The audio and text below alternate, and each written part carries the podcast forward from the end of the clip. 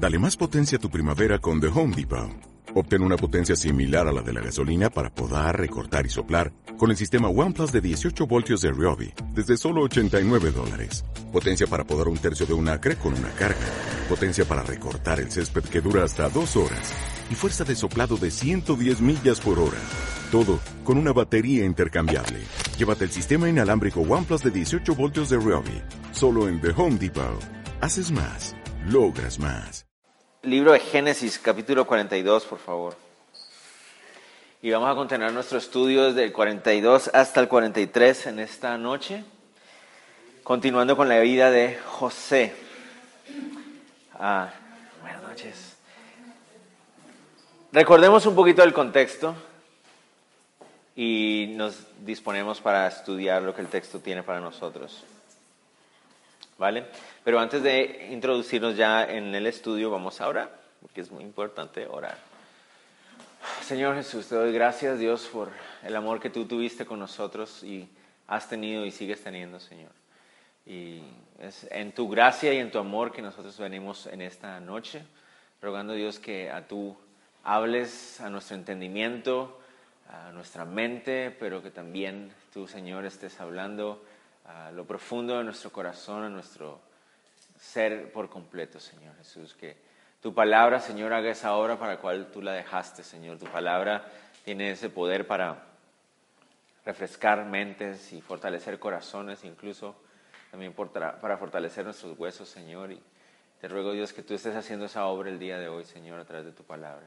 Háblanos, Señor, confróntanos, Señor, enséñanos, te lo pido, Dios, en el nombre de Jesús. Amén. Bueno, capítulo 42 de Génesis. Les decía que dentro del contexto ah, es necesario recordar que José ha sido vendido por sus ah, hermanos y ha sido llevado a Egipto para ser un esclavo. Y siendo un esclavo es comprado por Potifar, lo que sería equivalente al ministro de defensa, digamos, en nuestra época, en nuestros países es el, uno de los hombres tal vez más poderosos de Egipto, encargado de la defensa de la nación. Y um, ahora José está trabajando para él como esclavo, pero su disposición es, es para el Señor. ¿no? Él no se está quejando acerca de su situación, sino que él ha querido servir al Señor con todo, a pesar de lo que está viviendo. Y así el Señor lo bendice y bendice a Potifar también, gracias a esa actitud de José. Pero la esposa de Potifar le tiende una trampa a José y José termina yendo a la cárcel injustamente. Y ahora su situación es peor que al principio. No solamente está en una nación extraña, no solamente es tratado como un esclavo, sino que ahora es acusado injustamente, falsamente y termina en la cárcel. Y al estar en la cárcel, él sigue tomando la misma actitud. ¿no? Su actitud es de servir a Dios, no importa su situación, de darle gracias a Dios y, el Señor bendice esa actitud y empieza a irle bien hasta el punto que el encargado de la cárcel le pide a José que él tome control o que él se ocupe de las, de las responsabilidades de la cárcel. ¿no? Entonces, estando en la cárcel, José tiene la posibilidad de escuchar unos sueños de unas personas, un copero y un panadero, y al contarle ese sueño, esa es la forma en que Dios usa para que ah, José pueda salir de la cárcel. Años después, el faraón tiene un sueño también, el copero se acuerda que José le interpretó el sueño y esa es la forma en que Dios redime a José y termina siendo el segundo hombre más poderoso de Egipto. Y ahí fue donde nos quedamos, ¿verdad? Pero dijimos que Dios le había dado un sueño a José cuando era joven. Y en ese sueño sus hermanos y su papá y toda su familia tenía que postrarse y humillarse delante de él, ¿no? Pero pareciera ser que el sueño se ha cumplido. Ahora José es el segundo hombre más importante de Egipto y parece que el sueño se cumplió, pero el sueño no se ha cumplido, porque en el sueño la familia, su familia va a estar postrada delante de él y eso no lo hemos visto hasta ahorita. Y eso es lo que vamos a ver entonces en estos próximos dos capítulos que vamos a ver aquí. Estamos estudiando la Biblia de una forma, lo hemos llamado a través de la Biblia, en el sentido de que no nos estamos deteniendo detalladamente en cada parte, sino que vamos como recorriendo varios capítulos cada semana. Y hoy vamos a estar viendo cómo fue ese encuentro de José con sus hermanos. Entonces vamos al capítulo 42, por favor, y leamos así. Dice, viendo Jacob que en Egipto había alimentos, dijo a sus hijos, ¿por qué os estáis mirando? Y dijo, he aquí yo he oído que hay víveres en Egipto, descended allá y comprad de allí para nosotros, para que podamos vivir y no muramos. Entonces, pasó la época de la, de la abundancia. El capítulo anterior nos dice que durante la época de la abundancia José fue muy sabio en la forma como manejó las cosas en Egipto y nacieron dos, sus dos hijos nacieron durante esa época y pasaron esos siete años y después vino la sequía. Y la única nación en esa zona que tenía alimentos era Egipto, gracias a la estrategia que Dios le había mostrado a José. Además de eso, y ahorita me acuerdo que no puse el mapa, y además de eso, en esa, esa región de ahí se le llama el el, creciente fértil, se le llama a esa zona de ahí. Pero si ustedes se dan cuenta, en el norte de Mesopotamia están los ríos Tigris y Éufrates, en Egipto está el río Nilo, pero el único río que hay en la zona de Palestina o de Israel es el río Jordán y no es un río muy grande ni, ni decente, en el sentido que no es muy grande. Entonces, en una época de sequía, los que peor llevaban parte eran los que estaban en esa zona de Israel. Ah, ¿Y por qué Dios pone a su pueblo a vivir en una zona como esa? ¿Por qué creen ustedes que Dios pone a su pueblo escogido a vivir en una zona donde la sequía es peor que en, que en las otras partes? Porque Él quiere que ese pueblo aprenda a depender de Él y nada más de Él. ¿Qué había pasado con los egipcios? Los egipcios habían llegado a adorar incluso el río Nilo, porque el río Nilo era de donde dependía toda su prosperidad. En cambio, Israel tiene que adorar a Dios y al único Dios porque solo de Él depende su sustén. Entonces, Egipto, la combinación del río Nilo y la estrategia que Dios le había a José hizo que eh, se convirtiera en la nación más próspera de la época en medio de la sequía. el, gran clímax del pueblo egipcio se da justo después de la época de José, gracias a todo lo que él logra hacer. Ah, vamos a ver más adelante que él termina comprando las tierras de las personas para la nación de Egipto y Egipto se convierte en una gran, gran nación. Entonces Jacob se entera de que en Egipto hay alimentos y le dice a sus hijos, ¿por qué os estáis mirando? Noten ustedes algo bien interesante. Los hijos de Jacob ah, estaban aburridos, frustrados, estaban viéndose las caras ahí sentados. Miren cómo le dice Jacob, me llama mucho la atención esa, esa forma de hablar en la Biblia, ¿no? Cuando él usa esas frases me llama mucho la atención, porque nosotros siempre pensamos que la Biblia habla como muy, uh, sí, muy etiqueta, muy fancy, muy, uh, muy elevado, ¿no? Pero miren la forma como Jacob le dice a sus hijos, ¿por qué os estáis mirando? ¿Qué están viendo las caras ahí? Hagan algo, ¿no? Hagan algo. Y eso nos enseña, aquí hay varias cosas que podemos aplicar para, para nuestras vidas también la, exhortación de Jacob a sus hijos a tomar acción cuando es necesario tomar acción. Hay veces en que hay que tomar acción. Y, cuando se trata del sustento diario de la familia, hay veces en que uno no se puede sentar, que no se puede quedar sentado esperando. ¿no? Hay, hay, que hacer algo. ¿no? Y, lo digo porque eso es algo que se ha perdido mucho. En, aquí tal vez me estoy metiendo en, algo, en una posición política, algo así, pero no es mi deseo, en serio. A veces es como la onda de, no, el gobierno es el que me tiene que dar lo que yo necesito, ¿no? Y nos quedamos sentados, ¿no? Pero, pero la Biblia nos enseña a ser responsables. Sí, nuestra dependencia está del Señor, esperamos de Él, Él es nuestro proveedor, pero también es necesario nosotros ponernos, cuando, cuando hace falta algo en la casa, ¿qué hay que hacer? Ir a trabajar, ¿no? ¿Y en qué hay que trabajar? En lo que sea, ¿no? Mientras sea decente y, dentro del orden de Dios, en lo que sea. Y a veces uno dice, pero ¿cómo no? ¿Cómo me voy a, yo estudié tal cosa, cómo me voy a humillar yo a ir a vender chucos a la esquina, qué sé yo, no sé. Pero cuando hay que vender, hay que vender. Cuando hay que trabajar, hay que trabajar. Y a veces es difícil y a veces es complicado hacerlo, pero, pero a veces hay que tomar acción, ¿no? Eh, en vez de sentarse esperando como que Dios, ¿no? A ver cuándo me vas a proveer. No, vamos, Dios está contigo, pero también tienes que ir y dar ese paso de fe, de, creerle a Él y, esforzarte, ¿no? Y eso es lo que Jacob les está diciendo. Una cosa es esperar en Dios y otra cosa es irresponsabilizarse en Dios, ¿no? Señor, estoy esperando. Pero, ok, espera, pero también disponte a lo que el Señor quiere hacer también, ¿no? O sea, espero en ti, Señor, espero tu dirección y quiero ser guiado por ti, pero no en una actitud de es, eh, ¿no? de dejadez. alguien me tiene que dar algo. No, nadie tiene que darte algo. Solo el Señor se va encargar y hay que estar dispuestos a trabajar fuerte, ¿no? Entonces Jacob y sus hijos, eh, perdón, los hijos de Jacob deciden obedecer. Y dice, y descendieron los diez hermanos de José a comprar trigo en Egipto.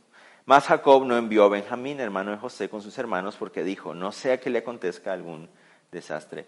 Vinieron los hijos de Israel a comprar entre los que venían, porque había hambre en la tierra de Canaán. No eran los únicos que estaban pasando hambre en la tierra de Canaán. Habían más pueblos viviendo en esa zona y aparentemente eran varias personas que venían de la zona de Canaán en una caravana tal vez para ir a comprar trigo en Egipto. eso nos muestra que Jacob todavía tenía dinero. ¿no? Era un hombre adinerado. La familia de Abraham, Isaac y Jacob habían sido una familia adinerada. pero el dinero no se puede comer, ¿verdad?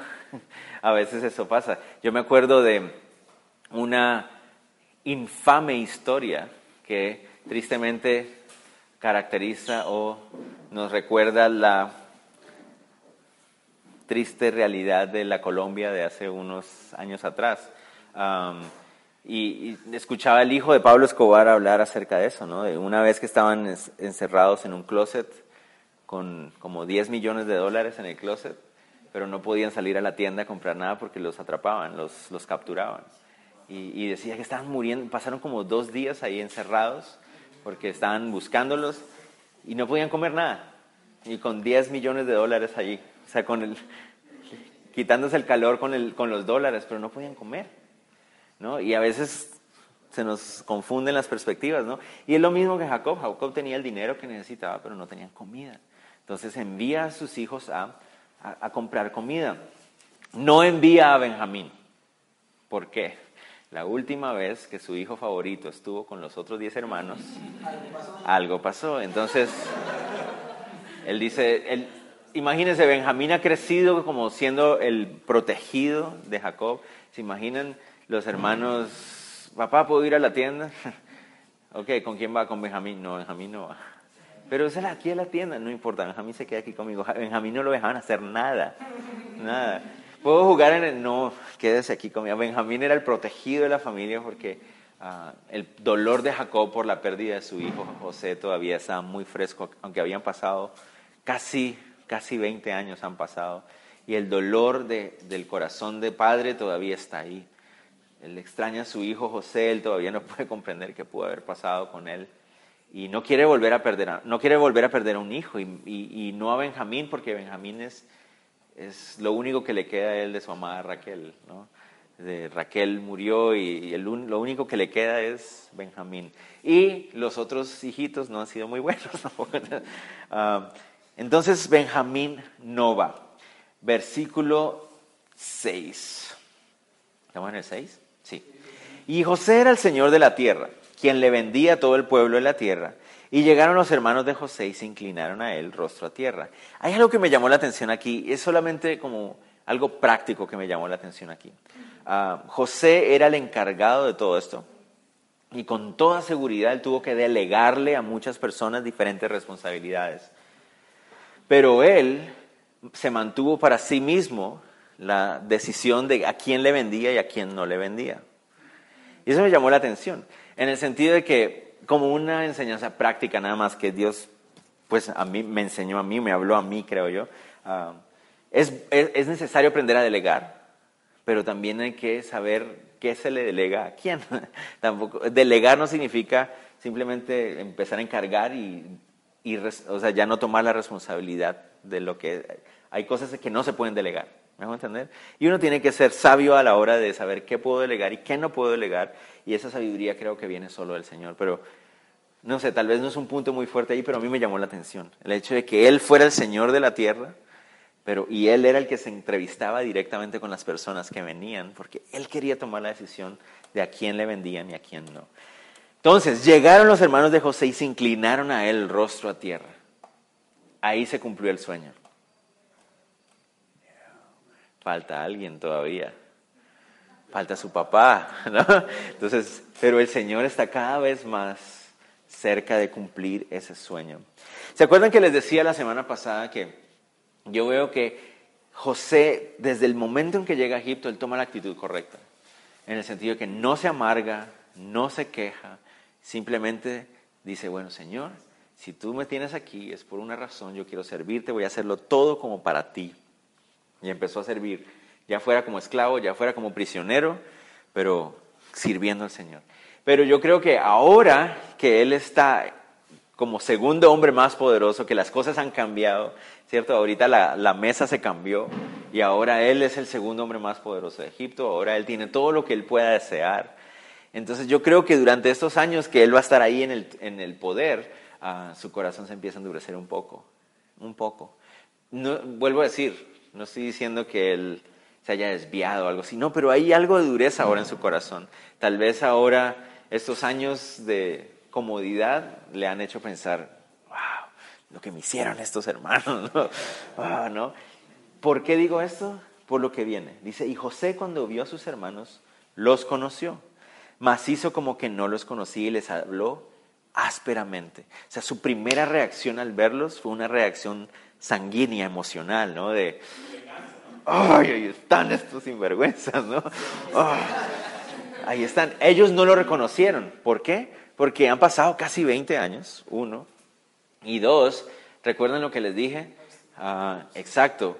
Él estaba vestido como Egipto y los egipcios, y sobre todo en las altas alcurnias como, las de, como donde él está ahorita, se afeitaban absolutamente todo el cuerpo, tienen maquillaje sobre su rostro, entonces es una persona difícil de reconocer 20 años después. La última vez que ellos lo vieron tenía 17 años, ahorita ya está a punto de cumplir 40, casi 37, 38 años.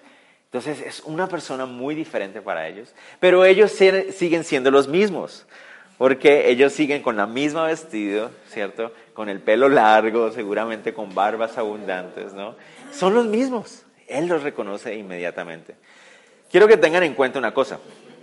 Ah, para los egipcios, y eso lo quiero que lo tengan en cuenta para más adelante, para los egipcios el trabajo, la labor de pastoreo era algo menospreciado. Los egipcios nunca iban a trabajar cuidando animales. ¿okay? trabajar cuidando animales era de las cosas más bajas y horribles que una persona podía hacer para la mentalidad egipcia. Entonces, ¿qué hacen los hermanos de José? Son pastores, ¿no? Entonces, imagínense la, la, escena, ¿no?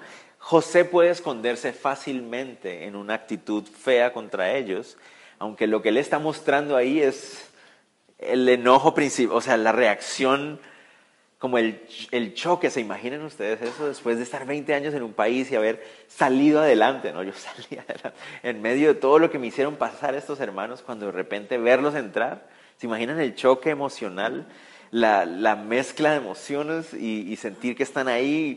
Qué rabia verlos ahí. ¿Por qué? Porque ahorita van a darse cuenta que él va a tener más rabia contra ellos por una, una cosa, un detallito ahí. Pero él pudo esconderse bajo ese menosprecio que los egipcios sentían naturalmente hacia los pastores. Él pudo esconderse detrás de eso, ¿no? Y les habló ásperamente y les dijo, ¿de dónde habéis venido? Ellos respondieron, de la tierra Canaán para comprar alimentos. José pues conoció a sus hermanos, pero ellos no le conocieron. Entonces se acordó José de los sueños que había tenido acerca de ellos. Ahí fue cuando él se acordó. ¿Se acuerdan lo que les dije? ¿Por qué digo yo que su corazón se endureció un poco? Porque miren cómo les dice y les dijo, espías sois, por verlo descubierto del país habéis venido. Y ellos le respondieron, no, Señor nuestro, sino que tus siervos han venido para comprar, a comprar alimentos. Todos nosotros somos hijos de un varón, somos hombres honrados, tus siervos nunca fueron espías. Entonces Él los trata de espías. ¿De dónde hay? ¿Por qué? O sea, me, hago entender, es, es tan, tan ilógico como, ¿cierto? Como cuando un americano va a Cuba y le dice, ah, eres espía. ¿Por, ¿Por, qué? Solo porque soy americano, soy espía. O sea, ¿verdad? Esa es como la lógica. ¿En serio? ¿Ese es tu argumento, que, que soy espía? No, no somos espías. Somos, somos israelitas. Venimos de, de Canaán y, nuestro papá por ahí, e, ellos nombran el papá, ¿no? Dice, uh, todos nosotros somos hijos de un varón, somos hombres honrados, tus siervos nunca fueron espías. Ah, ¿Se pueden imaginar Pongamos en el lugar de José, esos sentimientos que él está teniendo en ese momento. Y ellos nombran a su papá. Él ama a su papá. Él amaba a su papá y que le nombren al papá, como que esos puntos como que ¡ah! le pasan fríos por el cuerpo, como que ¡ah! y no, para haberlo descubierto del país habéis venido. Y, todos saben que es un argumento totalmente ridículo. Son pastores. ¿Qué iban a hacer unos pastores espiando en, Egipto? No tiene sentido. Dice ahí, ah, ellos respondieron, tus siervos somos doce hermanos, hijos de un varón en la tierra de Canaán, y aquí el menor está hoy con nuestro padre y otro no parece. Esto es lo que a él le va a molestar. Es un, vuelvan, les digo, pónganse otra vez en el lugar. La mezcla de emociones que hay en el corazón de José en ese momento. La rabia de verlos, uno. La emoción de saber que su papá está vivo y que su hermanito menor está vivo. Benjamín, su hermanito de su corazón está vivo. Benjamín es más pequeñito que él. Y, eso, y, pero para, entonces la rabia verlos, después la emoción de saber que el papá y el hermano están vivos, pero después otra vez la rabia porque estos hermanos siguen viviendo una mentira. Miren lo que ellos no lo conocen y le están contando la mentira que han vivido durante estos 20 años. Y él dice, wow, estos todavía siguen viviendo una mentira. Increíble. 20 años mintiéndole en la cara al papá todos los días. 20 años viviendo detrás de una mentira. 20 años. Siguen en lo mismo. Y entonces eso lo vuelve a como... ¿No? Es, eso es lo que a él lo, lo molesta otra vez. Y José le dijo, esto es lo que has dicho afirmando que sois espías. eso es lo que confirma que son espías. ¿Qué? ¿Eso confirma que somos espías? ¿qué le pasa a este señor, no? Pero él le está luchando en su corazón, no, él no sabe cómo reaccionar y los acusa de espías y dice, en eso seréis probados. Vive Faraón que no saldréis de aquí, sino cuando vuestro hermano menor viniera aquí.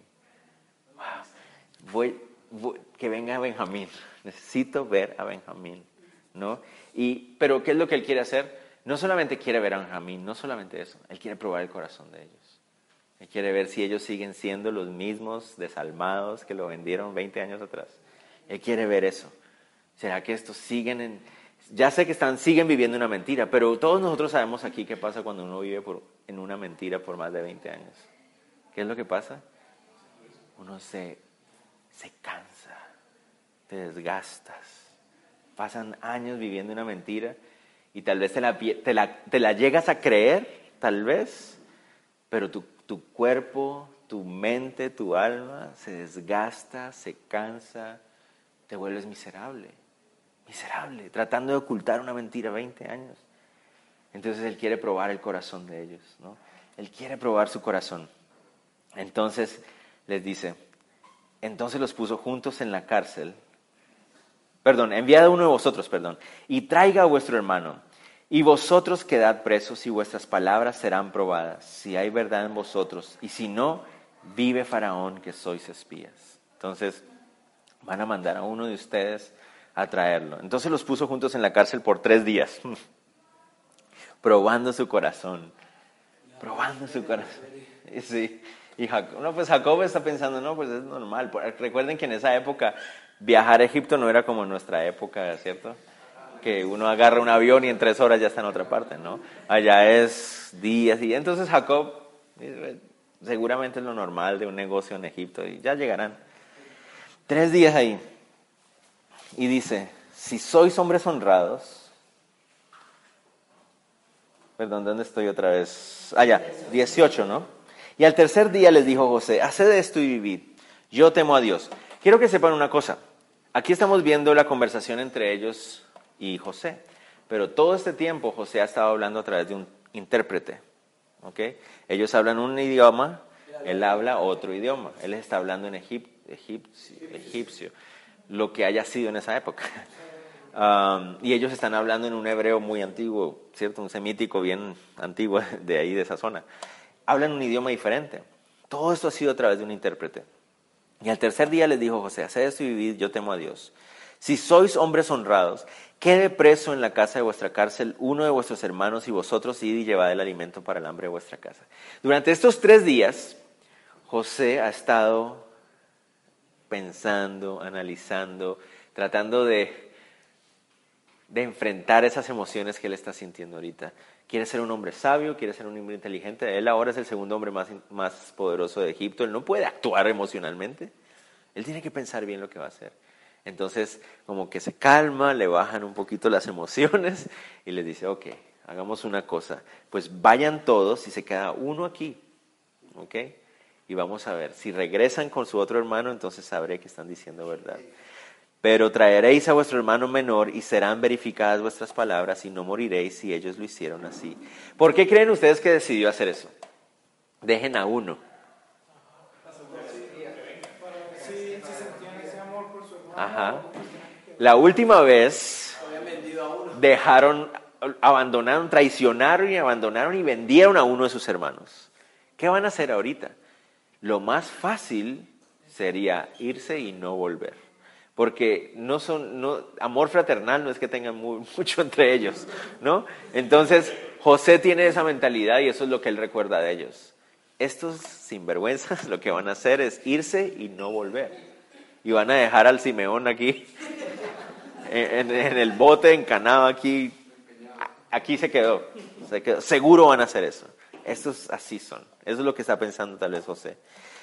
Y decían el uno al otro. Esta parte, esta parte es, como si fuera una novela, esta cosa. Dice, dice, y decían el uno al otro, verdaderamente hemos pecado contra nuestro hermano, pues vimos la angustia de su alma cuando nos rogaba y no lo escuchamos, por eso ha venido sobre nosotros esta angustia. Entonces ellos están en la cárcel y se están hablando entre ellos y dicen, viste, algún día íbamos a pagar. Viste, fue tu culpa por haber vendido a José, mira lo que nos está pasando por haber hecho eso. Veinte años después, ¿se acuerdan lo que les dije? Su corazón estaba dolido. Ellos sabían lo que habían hecho. Pero esto es lo más tremendo. Entonces Rubén le respondió diciendo, no os hablé yo. Y se empiezan a culpar entre ellos. No os hablé yo y les dije, no pecáis contra el joven. Y no escuchaste. Dice, aquí también se nos demanda su sangre. No, fue tu culpa. Yo les dije que no lo hicieran y apenas me descuidé. Ustedes no vendieron. Y se empiezan a pelear entre ellos. Y José a, mí se me paran los pelos solo de pensar eso. Verso 23, pero ellos no sabían que él los entendía José, porque había intérprete entre ellos. Mientras tanto José está escuchando la discusión de ellos y su corazón se duele. Dice, wow, mis hermanos han cambiado y no han cambiado. Dice, mis hermanos saben que hicieron mal. Y lo que hicieron conmigo los está persiguiendo y los está acusando por 20 años. Y le duele el corazón. Dice ahí, y se apartó José de ellos y lloró. ¿Se imaginan ustedes la escena? Los hermanos están hablando ahí, José está a la par ahí con su intérprete cuando él, y él está escuchando todo y de repente...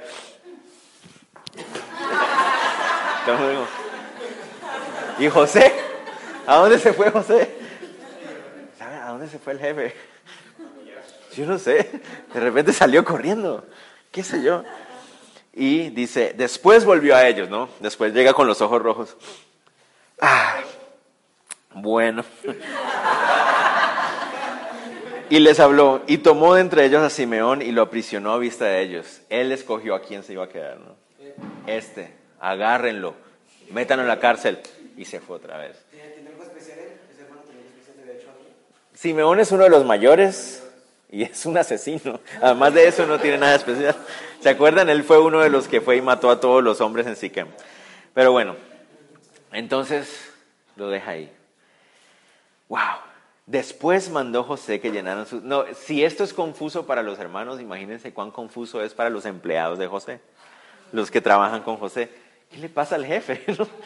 Eh, José siempre un hombre íntegro, un hombre ecuánime, balanceado, sabias decisiones, siempre ha sido así. Y ahora de repente el jefe está todo emocional, ¿no? ¿Qué le pasa, no? Y, y con unas decisiones muy extrañas, acusando a unos pastores de ser espías. ¿Qué le pasa? ¿No? Y ahora miren, dice, después mandó José que llenaran sus sacos de trigo y devolviesen el dinero de cada uno de ellos poniéndolo en, su saco y le diesen comida para el camino y así se hizo con ellos. ¿Qué es esto? Primero los acusa de ser espías, encarcela a uno de ellos, ahora nos está pidiendo que le llenemos todos los sacos de trigo, les devolvamos el dinero y además les demos comida para el camino. ¿Qué, es esto? No? Hay, algo que le pasa al jefe, ¿no? Y ellos pusieron su trigo sobre sus asnos y se fueron de allí. Pero abriendo ah, uno de ellos su saco para dar a comer a su asno en el mesón, vio su dinero que estaba en la boca de su costal. Ellos van de regreso. No sé si van hablando, no sé si van en silencio, pero van de regreso y paran a la mitad del viaje en un hostal, ¿no? Dice ahí en el mesón. Paran en un hostal para pasar la noche, para descansar, para comer y cuando él va a sacar el dinero para pagarle al del hostal, se da cuenta que está todo el dinero con el que supuestamente habían pagado por el trigo. Está completo ahí, ¿no? Y se asusta, ¿no? ¿Qué es esto que nos ha, hecho Dios? ¿No? Y dijo a sus hermanos, mi dinero se me ha devuelto, él aquí en mi saco. Entonces se le sobresaltó el corazón y espantados dijeron el uno al otro, ¿qué es esto que nos ha hecho Dios? Y le culpan, al Señor, ¿no? Cosa rara, nos encanta hacer eso. Echarle la culpa a Dios de nuestras propias cosas. Ahora no solamente iban a ser acusados de espías, ahora eran ladrones. Estaban en la mala. Y venidos a Jacob su padre en tierra Canaán le contaron todo lo que les había acontecido, diciendo, aquel varón, el Señor de la tierra, nos habló ásperamente y nos trató como espías en la tierra. Y nosotros les dijimos, somos hombres honrados, nunca fuimos espías. Somos dos hermanos, hijos de nuestro padre, uno no parece y el menor está hoy con nuestro padre en la tierra de Canaán. Entonces aquel varón, el Señor de la tierra, nos dijo, en esto conoceré que esos hombres honrados, dejad conmigo uno de vuestros hermanos y tomad para el hambre de vuestras casas y andad. Y traedme a vuestro hermano el menor para que yo sepa que no sois espías sino hombres honrados, así os daré a vuestro hermano y negociaréis en la tierra. Y aconteció que vaciando ellos sus sacos, he aquí que en el saco de cada uno estaba el atado de su dinero. Y viendo ellos y su padre los atados de su dinero, tuvieron temor. No solamente uno de ellos tenía el dinero completo, sino que también todos eran realmente los que tenían el dinero. Y se asustaron, obviamente, porque era algo grave lo que estaba pasando ahí. Dice ahí, entonces su padre Jacob les dijo, me habéis privado de mis hijos. José no parece, ni Simeón tampoco, y a Benjamín le llevaréis. Contra mí son todas estas cosas. El dolor de Jacob todavía estaba muy, muy fresco. Él todavía no había superado lo de José habían pasado años. Y yo creo que todo padre que ha perdido un hijo puede comprender exactamente lo mismo. Ah, pueden pasar años, pero nunca dejan de ser nuestros hijos, ¿no? me acuerdo del caso de Job. Cuando Job pierde sus diez hijos, la Biblia dice al final que Dios le dio el doble de lo que tenía. Pero cuando uno lee cuántos hijos le, le dio, dice que le dio diez. Y uno dice, pero diez no es el doble de 10. no, pero es que los 10 que estaban, que habían muerto, eran igual sus hijos. ¿Me a entender? Er, ahora tenía 20 hijos, solo que 10 habían muerto. ¿Me a entender? Los hijos siguen siendo los hijos. No importa. Y, y Jacob siente ese dolor. Siente ese dolor de su hijo, de Jacob, de lo que había pasado. Y ahora, solo pensar que iba a perder a Benjamín también, el saber que Simeón seguía en la cárcel, ¿qué está pasando con mi familia? Perder tres hijos. Era muy, muy doloroso para Jacob. Entonces, Jacob no está muy dispuesto a entregar a su hijo. Me llama la atención esto. mientras que Simeón está en la cárcel, aparentemente no sé cuánto tiempo pasa, pero no fueron enseguida. A Jacob le costó un poquito asumir lo que estaba pasando. El dolor. ¿Pierdo a Simeón o me arriesgo a perder a Benjamín? ¿Qué hago? ¿No? Y, Jacob está en ese, en ese dilema. Menos mal Simeón no sabe lo que está pasando. Porque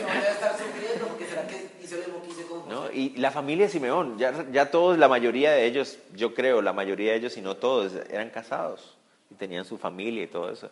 Imagínense la, la nuera de, de, de, Jacob, ¿no? La esposa de Simeón. Y no van a ir por mi esposo. ¿No van a ir por él?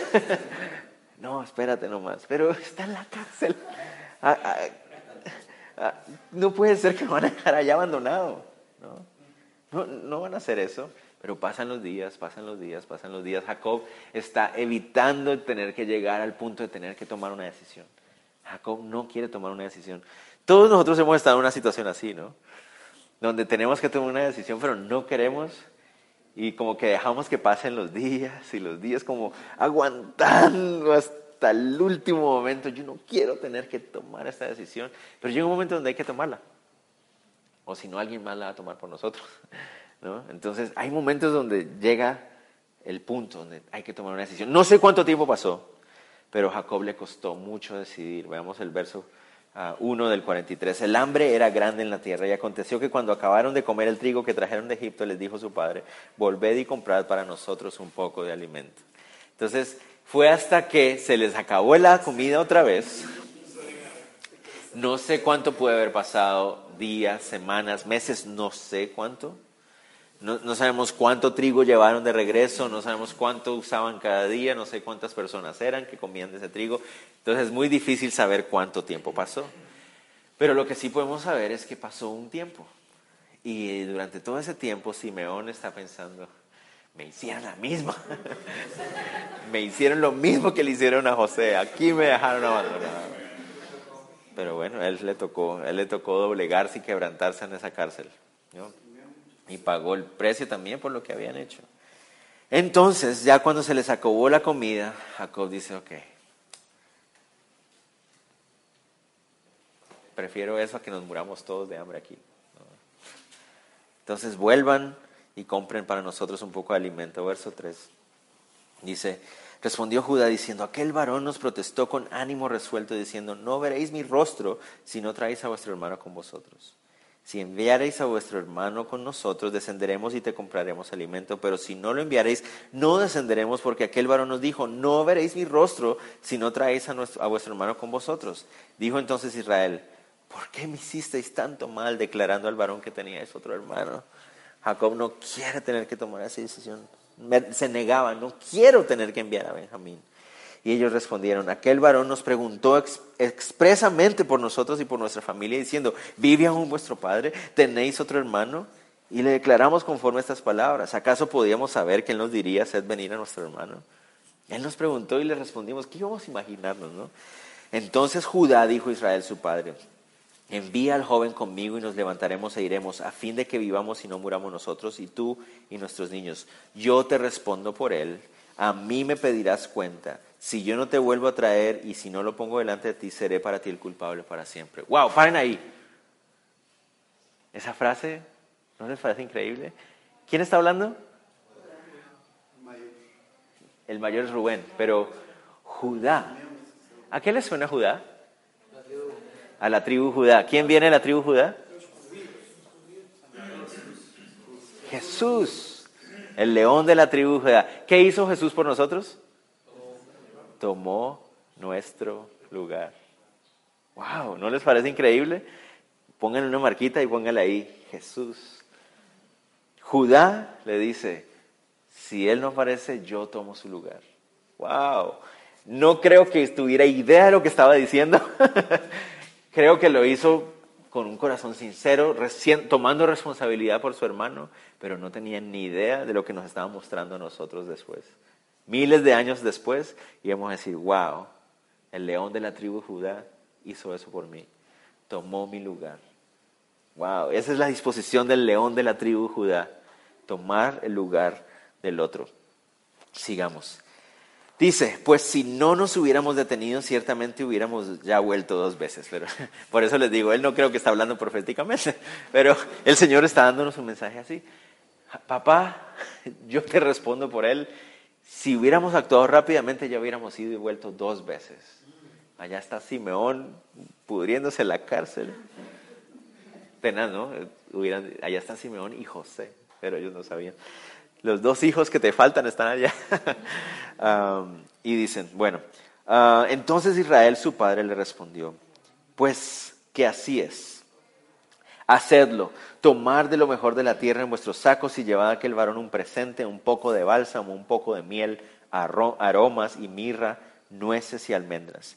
Y tomad en vuestra mano doble cantidad de dinero y llevad en vuestra mano el dinero vuelto en las bocas de vuestros costales. Quizá fue equivocación. lleven el doble de dinero, lo que no se pagó la vez pasada y para comprar nuevo. ¿no? Tomad también a vuestro hermano. Uy, ahí yo creo que le dolió decir eso. Llévense al hermano también. Y levantaos y volved a aquel varón. Y el Dios omnipotente os dé misericordia delante de aquel varón y os suelte al otro vuestro hermano y a este Benjamín. Si he de ser privado de mis hijos, que así sea. Imaginan, Jacob se quedó deprimido, triste en su tienda, sin ver a sus hijos irse y allá va Benjamín. Y dice, bueno, si me tengo que quedar sin hijos, que así sea. Y se queda triste. Yo me lo puedo imaginar el viejito ahí triste. Wow. 15. Entonces tomaron aquellos varones el presente y tomaron en su mano doble cantidad de dinero y a Benjamín y se levantaron y descendieron a Egipto y se presentaron delante de José. Y vio José a Benjamín con ellos, imagínense eso. Jefe, ahí vienen los hebreos otra vez aquellos. Sale José y lo ve venir, se imaginan, yo, es que es toda esta escena a mí me parece tan tremendo porque es las emociones con las que ustedes y yo nos podemos identificar tan fácilmente. Me encanta eso cuando uno lee la Biblia y se da cuenta de que la Biblia nos habla de gente normal como ustedes y yo. Gente que experimenta dolor, que experimenta rabia, enojo, frustración, tristeza, duda, todo está allí. Y es el Dios de esta gente es el Dios de nosotros, ¿no? Entonces sale José, ¿dónde está? Cuando ve a Benjamín. Él sabe, él sabe quién es Benjamín. Hace 20 años no lo ve. ¿Cuántos años tiene Benjamín? ¿Qué sé yo? 24, 25 años. ¿qué No sé. Él lo ve. Wow, ¿se imaginan lo que debe sentir ese hombre en ese momento cuando lo ve? Dice, 16. Ah, y vio José Benjamín con ellos y dijo al mayordomo de su casa, lleva a casa a esos hombres y degüella una res y prepárala, pues esos hombres comerán conmigo al mediodía. Ve y les preparas el mejor, la mejor, un almuerzo y estos pastores menospreciados de, de Canaán van a sentarse a mi mesa a comer. Bueno, jefecito, como usted diga, pero esto está muy raro. ¿Cómo vas a hacer eso? O sea, por ejemplo, ellos sabían que José tenía ascendencia hebrea. Los egipcios sí, los egipcios sí. Ajá. Bueno, tal vez sus, sus empleados no. Pero, pero su jefe sí, el faraón sabe. A saber dónde está el faraón ahí, pero, pero tal vez sus empleados no, Uno, por lo general, los empleados no saben mucho de la vida del jefe. No, no es lo más normal. No siempre, en algunos casos. Pero bueno, y dice, e hizo el hombre como José dijo y llevó a los hombres a casa de José. ¿Se imaginan los hermanos como que, oye, ¿qué le vamos a decir? Mire, qué pena, llegamos y estaba el dinero, nosotros no nos lo quisimos robar. Ah, fue una equivocación, pero aquí está, trajimos el doble, traemos regal, regalos, regalos para usted, por favor, no nos mate, no nos mate, no, y, él, y le reciben, no, vengan a la casa del jefe, él va con... ¿En serio? Sí, venga. ¿Quién nos va, nos va a envenenar ahí en la casa? ¿Qué va a hacer, no? Y entonces aquellos hombres tuvieron temor, ¿ven? Cuando fueron llevados a casa de José y decían, por el dinero que fue devuelto en nuestros costales la primera vez nos ha traído aquí, para tendernos lazo y atacarnos y tomarnos por siervos a nosotros y a nuestros almas. Seguro. Seguro, seguro lo que nos quiere llevar a su casa para que seamos sus esclavos personales. Eso es lo que va a hacer. Y se acercaron al mayordomo de la casa de José y le hablaron a la entrada de la casa y dijeron, ay Señor nuestro, nosotros en realidad de verdad descendimos al principio a comprar alimentos y aconteció que cuando llegamos al mesón y abrimos nuestros costales, he aquí el dinero de cada uno está en la boca de su costal, nuestro dinero en su justo peso y lo hemos, lo hemos vuelto a traer con nosotros, aquí está. Hemos también traído en nuestras manos otro dinero para comprar alimentos. Nosotros no sabemos quién haya puesto nuestro dinero en nuestros costales. Y el, y el otro, el empleado, yo no les estoy pidiendo explicaciones, como, ok, les dice, ah, pasa a vosotros. No temáis, no sé de qué me están hablando. ¿no? no temáis, vuestro Dios y el Dios de vuestro Padre os dio el tesoro en vuestros costales. Yo recibí vuestro dinero y sacó a Simeón a ellos. No, tranquilo, yo no sé de qué me están hablando, tranquilo. recibo su dinero, aquí está su hermano, oh, Simeón. ¿Por qué se demoraron tanto?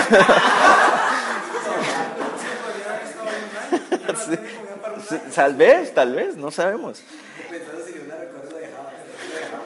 Y llevó aquel varón a los hombres a casa de José y les dio agua y lavaron sus pies. A unos pastores les lavaron los pies en la casa del segundo hombre más poderoso de Egipto. Esto es muy extraño. Y dio de comer a sus asnos. Y le dieron de comer a los animales. Unos egipcios dándole de comer a unos animales.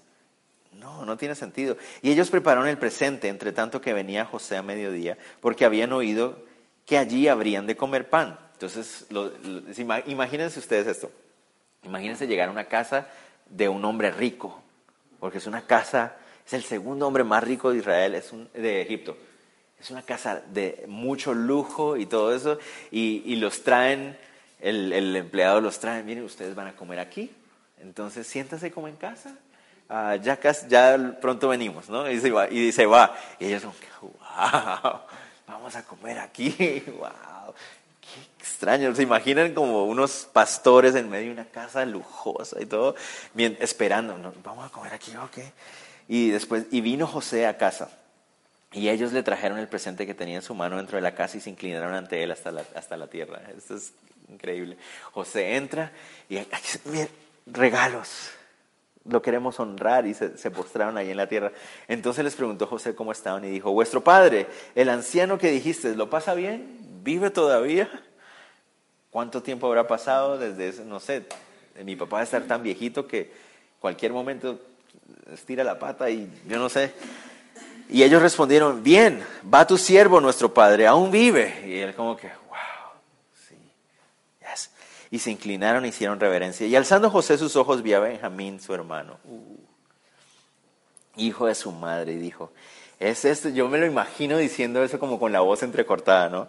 ¿Es este vuestro hermano menor de quien me hablasteis? Y dijo, Dios tenga misericordia de ti, hijo mío. ¿Se imaginan como entrecortada la voz, como Dios tenga misericordia? Y ellos como que, lo acaba de conocer, ¿no? Lo acaba de conocer y, y por qué está tan emocionado, qué extraño, ¿no? Entonces, miren lo que, ¿por qué les dijo que se le entrecortaban las, porque miren lo que dice, entonces José se apresuró porque se conmovieron sus entrañas a causa de su hermano y buscó donde llorar y entró en su cámara y lloró ahí. ¿Se imaginan?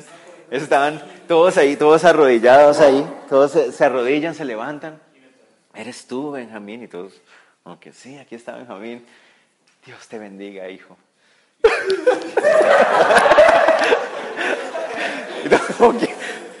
órale. La la.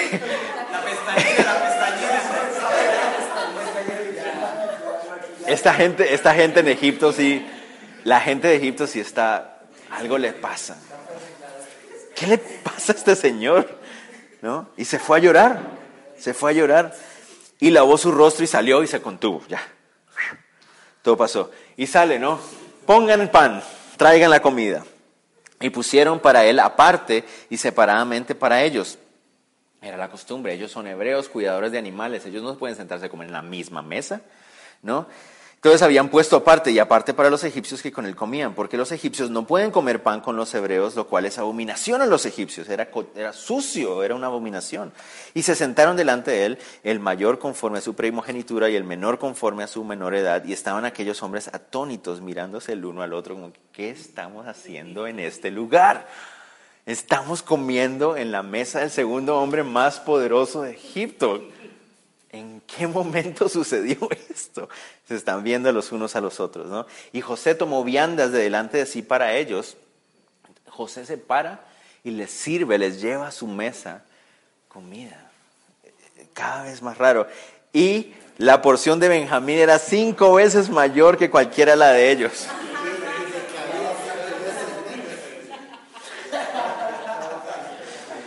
Y bebieron y se alegraron con él. Y la pasaron súper bien. ¿Y ya? y se acabó. Solo vamos a ver hasta el 43.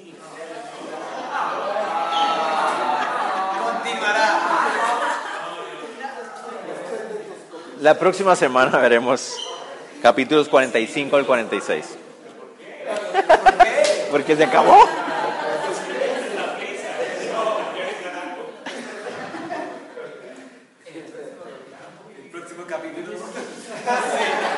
No, no alcanzamos a ver el 44.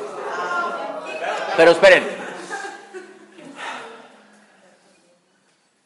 ¿De qué se trata eso? Es, son capítulos muy donde podemos encontrar enseñanzas prácticas para nosotros, como les decía. Hay ciertas um, como perlas ahí en cada, mientras uno va pasando ahí acerca de tomar responsabilidad y todo. Pero una de las cosas que a mí más me llamó la atención de estos dos capítulos es lo que les decía ahorita. Dios es un Dios que entiende nuestras emociones, ¿no? Él entiende cómo nos sentimos acerca de nuestra tristeza, nuestra alegría, nuestra rabia, nuestra frustración. Pero una de las cosas que aprendemos de José es que él era un hombre real. siempre se nos pinta, hay dos personajes en el Antiguo Testamento que aparentemente son perfectos, como José y Daniel que uno no los ve a ellos mintiendo, uno los ve como David, ¿no? David, el hombre conforme al corazón de Dios, pero adúltero y asesino, ¿no?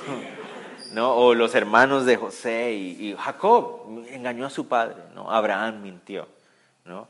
Y hay varios personajes que uno ve como con, con una mirada de integridad y ese es José y Daniel. Uno no ve a José ni a Daniel mintiendo, ni haciendo trampa, ni nada de eso, y uno a veces llega a pensar, wow, yo nunca podré ser como un hombre así. Pero tanto José como Daniel nos muestran hombres reales que también tenían emociones y luchaban con sus emociones internamente. José aquí nos muestra la dureza que se formó en su corazón al pasar los años. Pero a pesar de la dureza, José todavía quería agradar al Señor. Y era un hombre que no se dejaba guiar por sus emociones. ¿Notan ustedes eso que ven ahí? Sí la sentía y a veces cometemos el error de decir, no, si yo soy cristiano yo tengo que cancelar mis emociones. No, ¿Dónde la Biblia dice algo así? En ninguna parte. Le vamos a sentir emociones. El problema es cuando estamos siendo guiados y movidos por nuestras emociones. Ese es el problema, cuando son nuestras emociones las que empiezan a guiar el camino. José nos da una gran lección de experimentar emociones, rabia, enojo, frustración, el anhelo de venganza, ¿no? Todo ese montón de cosas las vemos ahí, pero vemos a un hombre que ponía otra vez su corazón a los pies de Jesús, del Señor en ese momento de Dios, ¿no? Dios, ayúdame a calmarme, ayúdame a actuar como debe ser, ¿no? Y vemos esa lucha constante de su corazón, de sensaciones, sentimientos y todo eso, pero todas puestas y sometidas al control de Dios en su vida, ¿no? En el, Antiguo Testamento no se habla mucho acerca de la obra del Espíritu Santo, pero yo creo que José es uno de esos ah, que nos muestra ese obrar del Espíritu Santo en la vida de José. El Espíritu Santo obra de una manera un poco diferente en el Antiguo Testamento como obra en nuestra, en la era de gracia. Pero ahí estaba, ahí estaba acompañando a José, un hombre que había tomado la decisión de vivir íntegramente, un hombre que había tomado la decisión de someter sus emociones al control y al dominio de Dios. ¿no? Y esa es la enseñanza para nosotros también hoy. Todos tenemos una historia que contar. ¿no? Siempre, ayer estaba hablando con alguien acerca de eso. Todos tenemos una historia que contar aquí. Todos podemos contar de dónde venimos, lo que pasó con nosotros, lo que nuestros padres hicieron o no hicieron, lo que nuestra familia tuvo que sufrir, de dónde venimos, a dónde vamos. Todos tenemos una historia que contar. Hay historias más impactantes que otras, pero todos tenemos una historia que contar. Como la de José. Miren la historia de José. Traicionado, enviado a otro país, falsamente acusado y todo eso. Y en todo momento, un hombre que dispuso sus emociones, sus sensaciones, sus pensamientos sometidos al control de Dios, agradecido a Dios, enfocado en el Señor, tratando de ser un hombre, una mujer íntegra. Es el reto que nos deja el texto ah, en esta noche. La próxima semana, si Dios lo permite, estaremos viendo capítulos 44 hasta el 46 y en el 46 vamos a ver ya el cumplimiento final de ese sueño que alguna vez José tuvo, en que sus hermanos y su padre estarían sometidos ante la autoridad que Dios le iba a dar. Entonces, oremos. Señor, te damos gracias, Dios, por este momento que tú nos diste para estudiar tu palabra, Señor. Quiero darte gracias por dos cosas. Uno, porque tú nos permites ver en José un hombre real, como cualquiera de nosotros, Señor. Cualquiera de nosotros aquí podemos identificarnos con José. Muchas veces tenemos que luchar, pelear contra lo que sentimos. A veces lo que, nos, lo que sentimos nos engaña, nos hace cuestionar nuestras convicciones, nos inclina a deshonrarte, a buscar lo que es mejor para nosotros. Muchas veces actuamos de forma ah, sincera, pero emocional, Señor, y terminamos fallándote o no agradándote, Dios. Reconocemos y entendemos que tú nos has dado las emociones. Es algo que tú nos has regalado, Señor. Pero también reconocemos que es nuestra responsabilidad ponerlas delante de ti, Señor. Te rogamos, Dios, que sea tu Espíritu Santo, Señor, que mora en nosotros, mostrando su control, su dominio sobre nuestras emociones, Señor. te pido por cada uno de los que estamos aquí, porque tú sabes lo que cada uno de nosotros está viviendo, decisiones que tomar, dolores del pasado, frustraciones, Señor. Tú sabes, temores tal vez. Te ruego, Dios, que tú nos ayudes, Señor, a poner y a rendir nuestras emociones y pensamientos a tus pies, sabiendo que tú tienes buen cuidado de nosotros, Señor Jesús. También quiero darte gracias, Señor, en segundo lugar, por la bendición de poder leer la Biblia y leerla de una manera en que nos habla tan claramente y que, que, podemos hacer a un lado esa idea de que la Biblia es aburrida, sino para encontrarnos que hay verdad, hay vida en ella.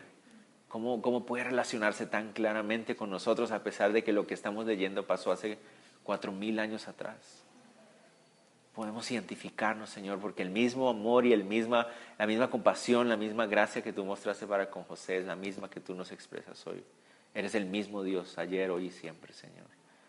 Te damos gracias, Dios, porque la, tu palabra es viva, se muestra viva delante de nuestros ojos, Señor. Gracias por tu amor, gracias por mostrárnosla de esa manera a pesar de nosotros, a pesar de nuestras dudas y de nuestra incapacidad intelectual también, Señor. Te bendecimos, te pido Dios que nos lleves con bien a casa, Señor. Sigue haciendo una obra en nuestras vidas. En el nombre de Jesús, amén. Hola, buenos días, mi pana. Buenos días, bienvenido a Sherwin Williams. ¡Ey! ¿Qué onda, compadre? ¿Qué onda? Ya tengo lista la pintura que ordenaste en el ProPlus app. Con más de 6.000 representantes en nuestras tiendas listos para atenderte en tu idioma y beneficios para contratistas que encontrarás en aliadopro.com. En Sherwin Williams somos el aliado del PRO.